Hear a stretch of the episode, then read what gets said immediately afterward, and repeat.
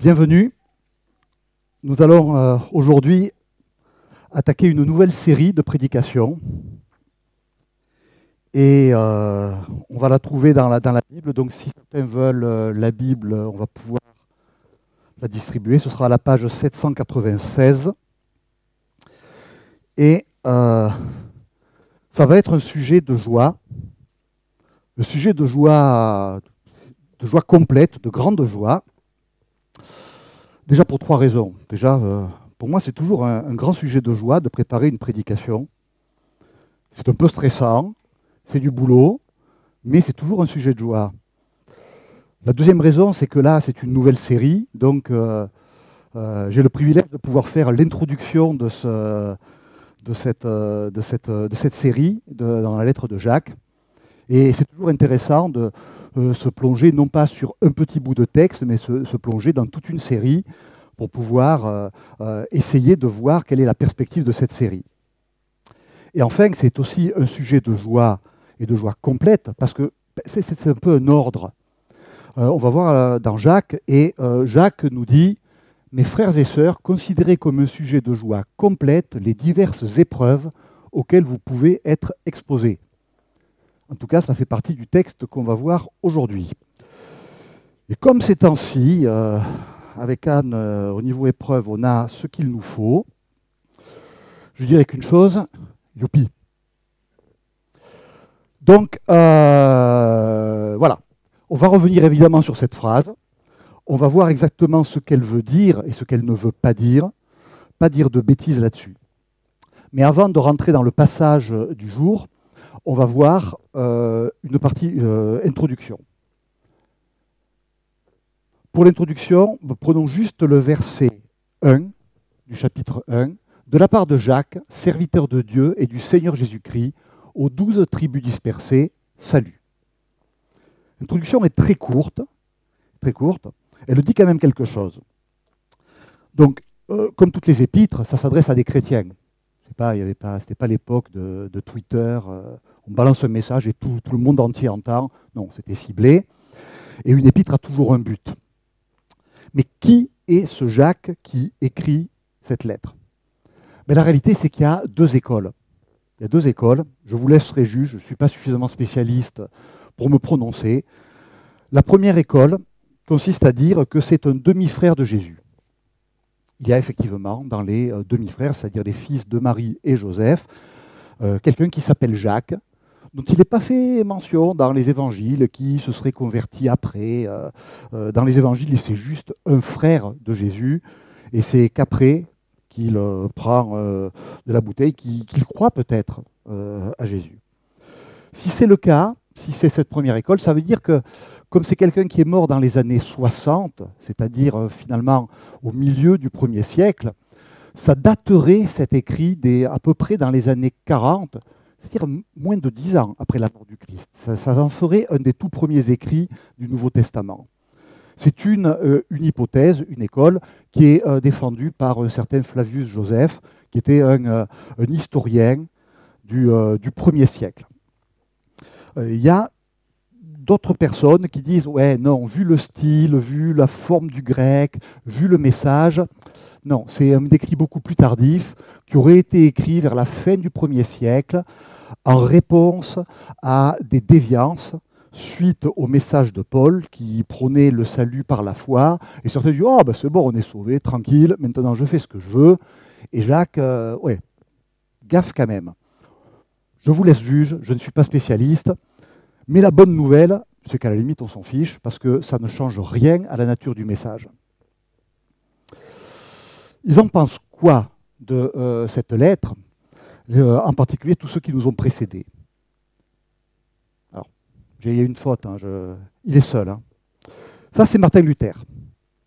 Martin Luther, grand théologien, c'est celui quand même qui a lancé la réforme. Donc, euh, quelque part ici, on est un peu des héritiers de Luther. Et Luther, il n'aimait pas du tout la lettre de Jacques. Mais alors, pas du tout. Il a qualifié d'épître de paille, c'est quelque chose qui n'a pas de poids légers, un coup de vent et ça s'envole, ça s'en va. Et il a même dit, clairement, bon ok, c'est une épître, c'est dans la Bible, mais ça n'a pas été écrit par un apôtre. Bon. Mais Luther avait deux raisons. Luther avait deux raisons de dire ça. Je ne dis pas qu'il avait raison, il avait des raisons. La première raison, c'est son histoire. Luther, c'est quelqu'un qui était euh, un, moine et qui était tourmenté par son salut. Il disait, mais comment avoir le salut? Comment être sûr de mon salut? Et alors il a tout essayé. Hein. il a, euh, sais pas, bon, il n'y avait pas des, substances illicites et des choses comme ça à l'époque, quoique on n'en sait rien. En tout cas, il a essayé euh, toutes les choses, les prières, les jeûnes, les méditations. Il a essayé même ce qu'on appelait à l'époque les mortifications, pas être joyeux.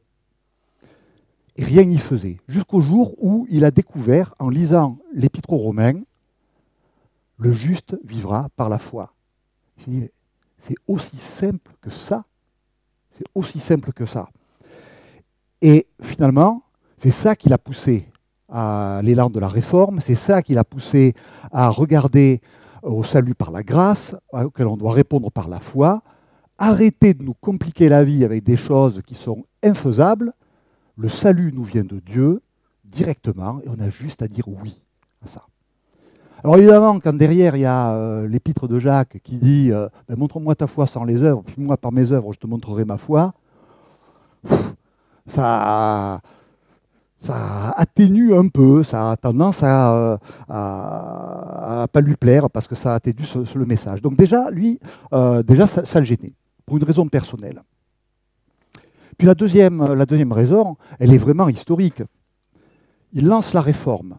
Et donc, il parcourt, euh, pas, la terre, à l'époque c'était juste l'Allemagne euh, de, de l'époque, et il va se battre pour faire valoir sa vision du salut. Pas facile, hein, parce qu'à l'époque, il risquait le bûcher hein, pour faire ça. Hein. Donc il fallait quand même être, être courageux. Et à chaque fois qu'il annonçait le salut par la grâce, auquel on devait répondre par la foi, à chaque fois, on lui rebalançait l'épître de Jacques à la figure. On lui disait, ben, tu crois à la sola gratia? Super. Mais tu crois aussi à la sola scriptura, l'écriture? Alors tu fais quoi de l'épître de Jacques? Et Luther, clairement, ça le gavait grave. Donc du coup, euh, cet épître, il ne l'aimait pas. Pourtant, pourtant cet épître, c'est une, une, épître, une lettre qui est importante et qui est nécessaire, et à la limite qui va être encore plus nécessaire pour nous, et on va voir pourquoi. Pourquoi est-ce qu'on lit la Bible? On ne lit pas la Bible pour se faire plaisir. Ça doit être un plaisir de lire la Bible. Mais on ne lit pas la Bible pour se faire plaisir, pour aller chercher dans la Bible. Oh, ça, ce passage, il me plaît. Ouais, super, super. Oh, celui-là, il ne me plaît pas, je le laisse de côté. On ne lit pas la Bible pour ça. Si on lit la Bible, c'est pour chercher la vérité selon Dieu. Et donc on ne peut pas dire, il y a des passages de la Bible, non, mais ça, c'est vieux, ça n'a ça, ça pas de sens, etc. Et c'est important, dans la Bible, d'aller lire, d'aller se focaliser sur les passages qui, euh, qui nous gênent un peu, parce que les passages qui nous gênent un peu vont peut-être nous apporter quelque chose, un certain éclairage. Et chaque église, chaque tendance d'église, ben, il y a des passages qui, euh, dérangent, qui ne vont pas tout à fait dans le sens euh, habituel, et, à la limite, chaque église a intérêt à approfondir ces passages-là. Par exemple, si vous êtes dans une église qui est plutôt ritualiste, c'est-à-dire qui va être plus pour faire des rites, des gestes, des choses comme ça. C'est important de lire les Galates où on dit bah, tu, fais des gestes, tu fais des rites, c'est juste pour te faire plaisir et te donner bonne conscience, ça vaut rien, et ça t'éloigne de Dieu. Si on est dans une église qui est plutôt mystique, charismatique, regardez les, les, les forces occultes, les esprits, des choses comme ça, c'est bien de lire comme on le fait en ce moment avec Steve, l'épître aux Corinthiens. Oui, c'est super tout ça, mais bon, s'il n'y a pas l'amour, c'est rien. C'est important d'avoir des écrits qui nous ramènent aussi à des choses qui nous challengent.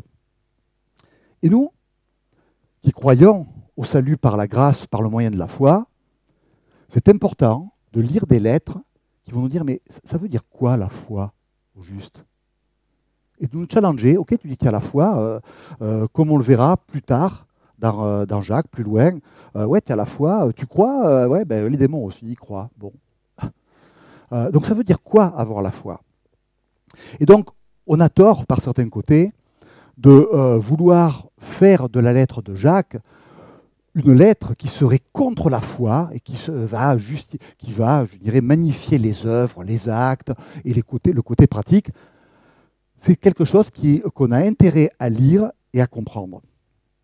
Je vais faire une analogie. Une analogie avec euh, une piscine. Alors ceux qui ont une piscine euh, vont tout de suite comprendre. Si on arrive dans une piscine avec une eau comme ça, on n'a pas trop envie de se baigner. On n'a pas trop envie de se baigner. Cette piscine, c'est un peu l'image de notre vie. Est-ce qu'on euh, veut que Jésus y vienne dedans ou pas? Alors évidemment, quand on arrive à un truc pourri comme ça, euh, bon, on se dit, bon là c'est foutu, on change l'eau et puis euh, on fait quelque chose. Mais dans la réalité, dans la pratique, c'est pas si simple que ça, c'est pas aussi évident que ça. On peut voir une eau superbe, mais c'est quoi la qualité de l'eau là? Elle est, elle est, bonne? Euh, Est-ce qu'on peut vraiment se baigner? On n'en sait rien. Et c'est important de contrôler la qualité de cette eau et de pouvoir se dire, ben tiens, là ça va pas, il faut que je corrige ça, il faut que j'améliore ça. Et pour ça, il y a un truc qui est génial, ce sont des petites pastilles.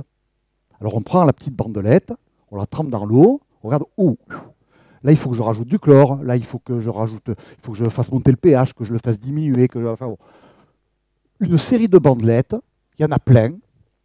Bon, dans la pratique, après, on se dit, ouais, c'est. Des fois, c'est pas trop. Hein, euh, il faut avoir des bons yeux. Mais c'est une série de tests, une série de bandelettes, une bandelette avec une série de pastilles qui vont nous dire ce qui va, ce qui ne va pas, pour pouvoir corriger des choses.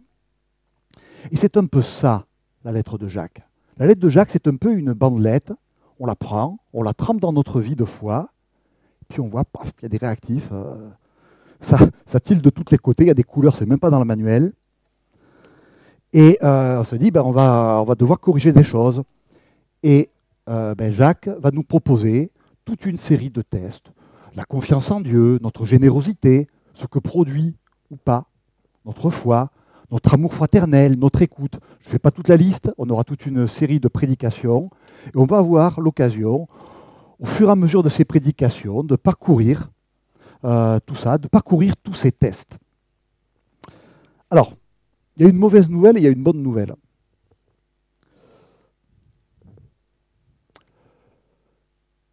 La mauvaise nouvelle, c'est qu'il y a peu de chances, quand on lit Jacques, qu'à la fin on se dit, bah, j'ai tout bon partout. Il y a assez peu de chance. Et ça doit normalement tilter à pas mal d'endroits. Ah, hmm, on peut mieux faire. Mais il y a une super bonne nouvelle. C'est que c'est toujours dans le même sens. À aucun moment, on peut dire j'en ai trop. Prenez de l'eau de la piscine. Vous direz, ah, le pH est un peu trop bas. Donc on va mettre un peu de produit pour faire monter le pH. Il faut en mettre assez, pas trop. Parce que si on en met trop, euh, on sait ce que c'est avec la piscine. Hein. Euh, s'il n'y a pas assez de chlore, euh, l'eau elle est verte. Si on a trop de chlore, c'est les yeux qui sont rouges. Donc, il faut toujours trouver le bon dosage. Avec Jacques, pas de souci. Il n'y a pas de bon dosage. L'amour fraternel, j'en ai trop. Je ne pas comme ça. L'écoute, non, non, il y en a trop. Ah, bon, ok. vous trouvez un seul truc dans Jacques, vous dites, ah, il faut que j'arrête là parce que. non. Donc, finalement, toutes ces pastilles, toutes ces séries de tests, ça ne va pas tellement être pour nous dire tu es bon, tu n'es pas bon, c'est pour nous dire où on doit s'améliorer et on doit, quelque part, s'améliorer sur tous ces points. Alors, on va maintenant rentrer à l'intérieur du texte du jour. Donc, c'est Jacques 1, versets 1 à 15. On a déjà lu le, le verset 1 on va lire les autres versets.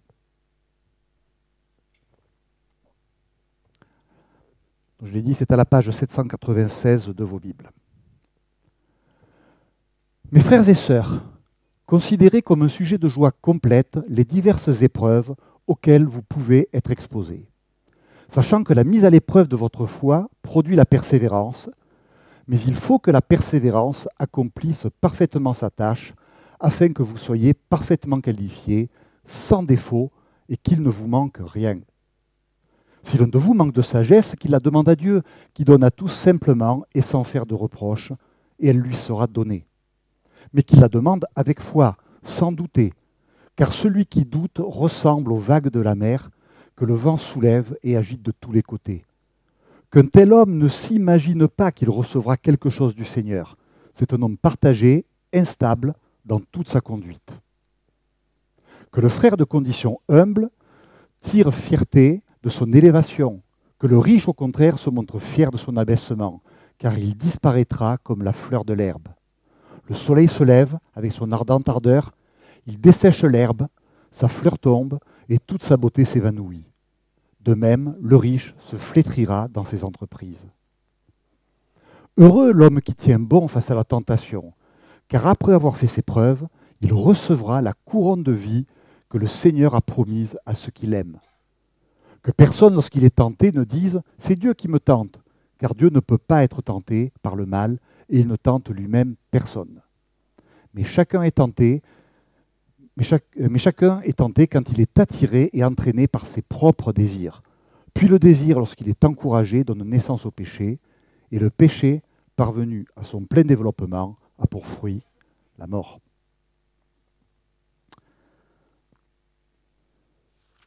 Voilà le test du jour. Bon, il attaque fort, Jaco. Hein. Dès le verset 2, bing, il attaque fort. Et moi, quand j'ai, lu ça, au début, il, quand même, m'a intrigué ce texte. Parce que la lettre de Jacques, il ne faut pas lui faire dire n'importe quoi.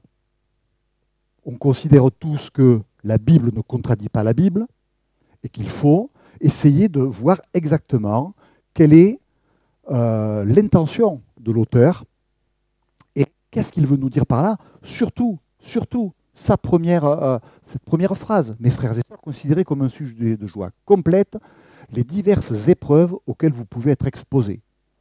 Est-ce que c'est juste un idéal? Est-ce qu'on doit être content des galères qui nous tombent dessus? Est-ce que finalement le christianisme c'est une religion de maso? J'espère pas parce que je n'ai pas de tendance euh, masochiste. Ça dit que non plus, je vous rassure. Hein. Mais ce verset-là m'a intrigué. Et euh, pour être honnête, j'ai passé pas mal de jours dessus. C'est quoi le sens profond de ce, euh, de ce verset? On va y revenir. Puis la structure du texte m'a interrogé. On va nous parler d'épreuves. À la fin, on va nous parler de tentation. Et on va faire un détour en parlant de la sagesse. Et puis après, on va avoir juste un petit truc, le frère de condition humble et le riche. Qu'est-ce que ça vient faire là, ces, passages-là? Alors que dans l'épître de Jacques, plus loin, on va avoir toute une tartine sur les riches qui ne vont pas être épargnés et ça va cogner, ça va y aller euh, plein pot. Mais là, il y a un petit truc sur le pauvre, le riche. Qu'est-ce que ça fait là? Et dans ce cas-là, ben, qu'est-ce qu'on fait? Ben, euh, Quand on étudie un texte comme ça, première des choses, j'ai regardé plusieurs traductions euh, de, ce passage, de ce verset en particulier, pour voir comment les divers traducteurs de la Bible le traduisent. Il y a un proverbe italien qui dit euh, tradutore, traditore, traducteur, traître. Je ne dis pas de mal de traducteur, je ne sais même pas comment on peut faire pour traduire la Bible, tellement euh, déjà comprendre les textes, avancer en faisant passer le sens des textes, c'est déjà une, une œuvre énorme. Mais c'est une œuvre tellement grande qu'on euh, voit bien qu'il y a diverses traductions. Est-ce qu'on traduit, est-ce que certaines traduisent plutôt le sens, est-ce que certaines traduisent plutôt le rythme, est-ce que certaines, etc. Soyons prudents, regardons les diverses traductions. Et là, j'ai eu une première surprise. J'ai vu que euh, pas mal de traductions, qu'elles soient en français ou, ou en anglais, utilisaient des mots différents pour ce mot épreuve avec des mots qui semblaient ne vouloir pas dire du tout la même chose. Alors dans ces cas-là, je fais ce que j'aime bien faire, même si j'en suis pas un spécialiste. Et une fois de plus, ça m'a éclairé sur quelque chose.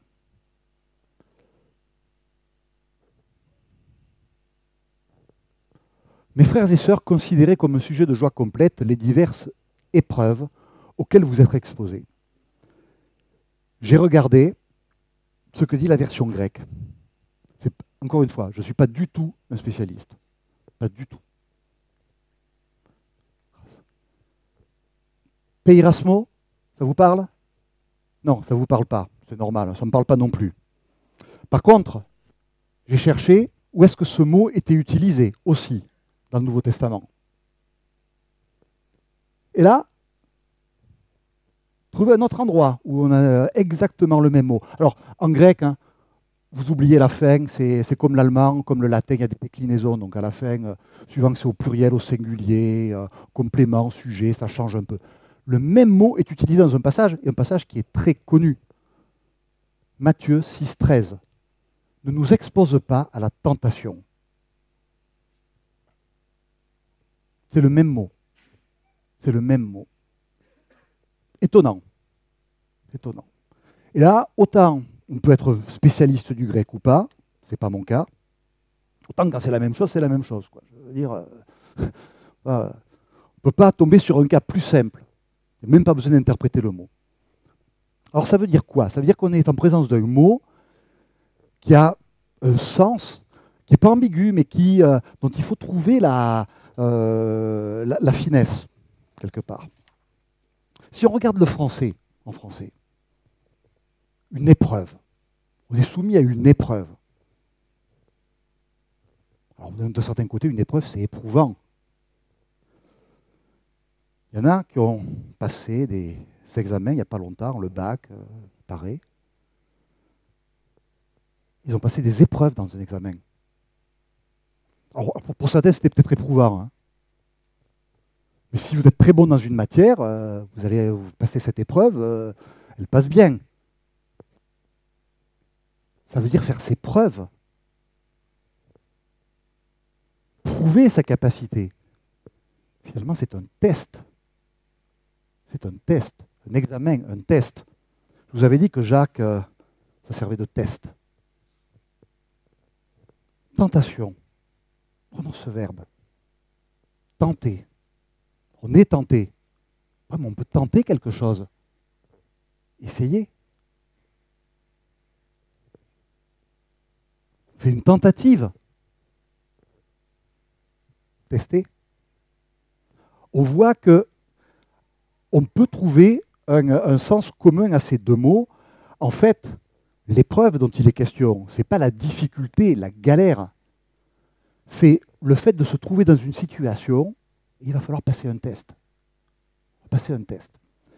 Et on va passer des tests comme ça. Et quand on regarde ça sous cette forme-là, j'ai juste changé le mot. Mes frères et sœurs, considérez comme un sujet de joie complète les divers tests de votre foi auxquels vous pouvez être exposés.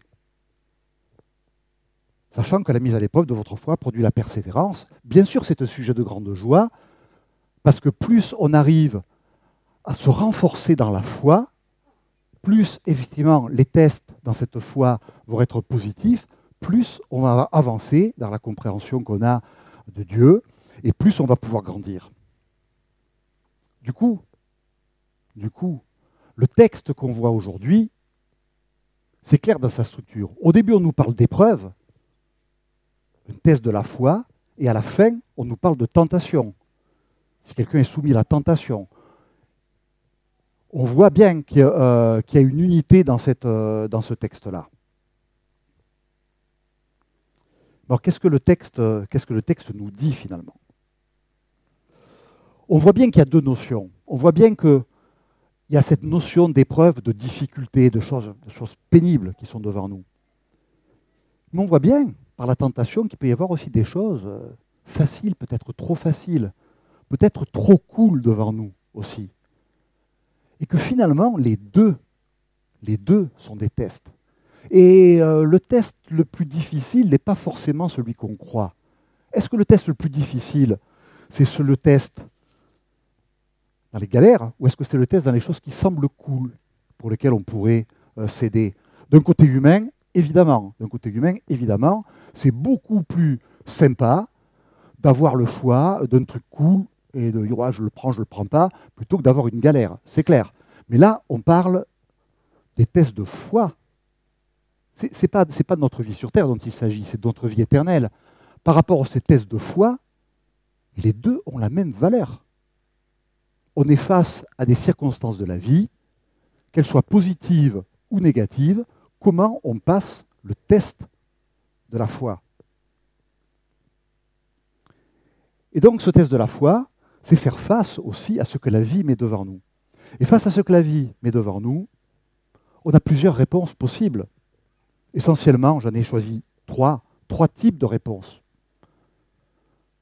Que ce soit dans les galères, les choses, ouais, c'est trop difficile, ou l'apparence cool, ouais, c'est trop bien. Premier choix, la capitulation. On capitule. On capitule devant les choses trop dures ou les choses trop faciles.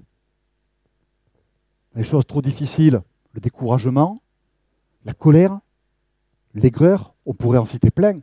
On capitule. C'est tombé. Je ne me bats même pas contre les choses compliquées. Mais contre les choses trop cool, on peut aussi capituler. On cède à la tentation on essaye parce que ça semble tellement cool qu'il faut quand même l'essayer. Pas rigoler non plus. Hein. La deuxième réponse possible, c'est aussi de se prendre pour un héros. Même pas mal, même pas peur. je suis assez fort pour surmonter tout ça. Je vais y arriver. les forces du mal, elles vont voir, elles vont qu'à bien se tenir parce que moi, je débarque, les mecs. Mais se prendre pour un héros, c'est aussi se soumettre soi-même à la tentation. En se disant, bah, je suis assez fort pour résister. Pas de problème. Regarder un film douteux et dire, ouais, mais moi, je ne suis pas tenté.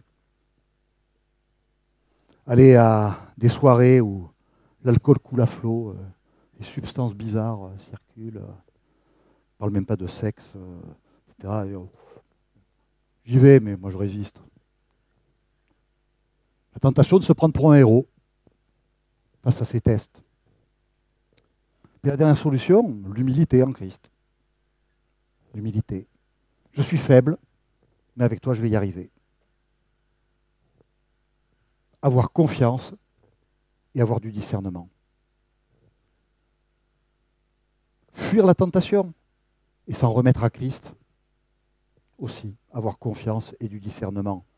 Donc finalement, face aux aléas de la vie, face à ce que la vie met devant nous, que ce soit des choses pénibles ou des choses en apparence faciles et sympas, on passe en fait un test. C'est notre foi qui est testée. Et c'est ça qui peut la faire grandir. Pas que des succès, des échecs on en a, des chutes on en a, dans un cas comme dans l'autre. Dans un cas comme dans l'autre. Des découragements, oui, on en a. Des fois où on cède, on tombe dans le péché, oui, on en a. Le but, c'est pas après de se lamenter, de dire ben voilà, ça y est, c'est fini, j'ai cédé, je suis tombé. Non, c'est de se relever et d'avancer. Jésus est toujours là avec nous. C'est le premier test de la foi.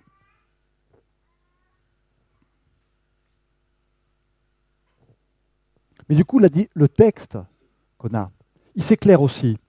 On a vu qu'il y avait une partie épreuve, puis une partie tentation, et il y a ce petit passage sur le frère humble et le frère riche. On a, au début, on parle des épreuves, donc ça a un sens assez négatif comme test.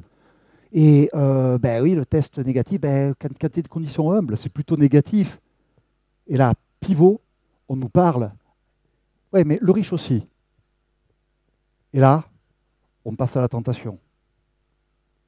On voit que finalement, c'est ce petit pivot qui nous parle du frère humble et du frère riche à toute sa place entre ces deux gros pavés, parce qu'il sert d'exemple pour nous montrer que ces épreuves, ces tentations, ces tests de foi qui sont devant nous s'adressent à tous. Et que sur le même point, qui est la richesse finalement, qui est ce, ce que l'on possède, qu'on soit d'un côté de la barrière ou de l'autre, on passe un test de notre foi. Notre foi est testée dans les deux cas. Que le frère. Et on voit, quand même une chose quand on tourne au euh, verset 10. Que le riche, au contraire, se montre fier de son abaissement, car il disparaîtra comme la fleur de l'herbe. Le soleil se lève, son ardente chaleur. Il dessèche l'herbe, sa fleur tombe et toute sa beauté.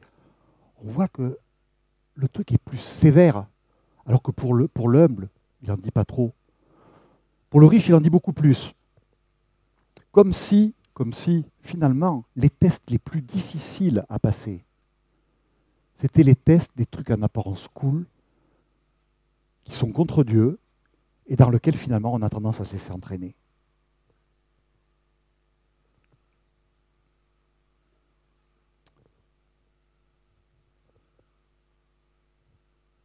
Que vient faire ce passage sur la sagesse au milieu Si l'un de vous manque de sagesse, qu'il la demande à Dieu, qui donne simplement sans faire de reproches, et elle lui sera donnée. Pour passer ces tests avec succès, on a besoin de sagesse. On a besoin de discernement, on a besoin de sagesse. Un test, c'est un test. Un test, ça se prépare, ça se travaille. Enfin, sauf, les petits génies hein, qui euh, arrivent au test, on ne révise pas, et puis on y va. autrement, un test, aussi important que le test de notre foi, savoir si on a vraiment la foi qui sauve, et pas juste on se fait un montage intellectuel, oh ouais j'ai la foi, mais je, on ne croit en rien, mais on se fait plaisir. Vraiment ce test-là, pour le passer, on a besoin de sagesse. Face aux épreuves, face à ce que la vie met devant nous, on a besoin de discernement, on a besoin de sagesse. On ne réussit pas seul. Mais la bonne nouvelle, l'excellente bonne nouvelle, c'est qu'il suffit de la demander et on l'a.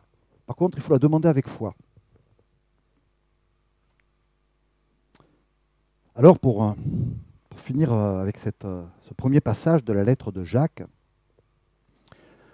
on a souvent parlé de la lettre de Jacques comme une lettre qui pouvait peut-être nous challenger sur le salut par la foi.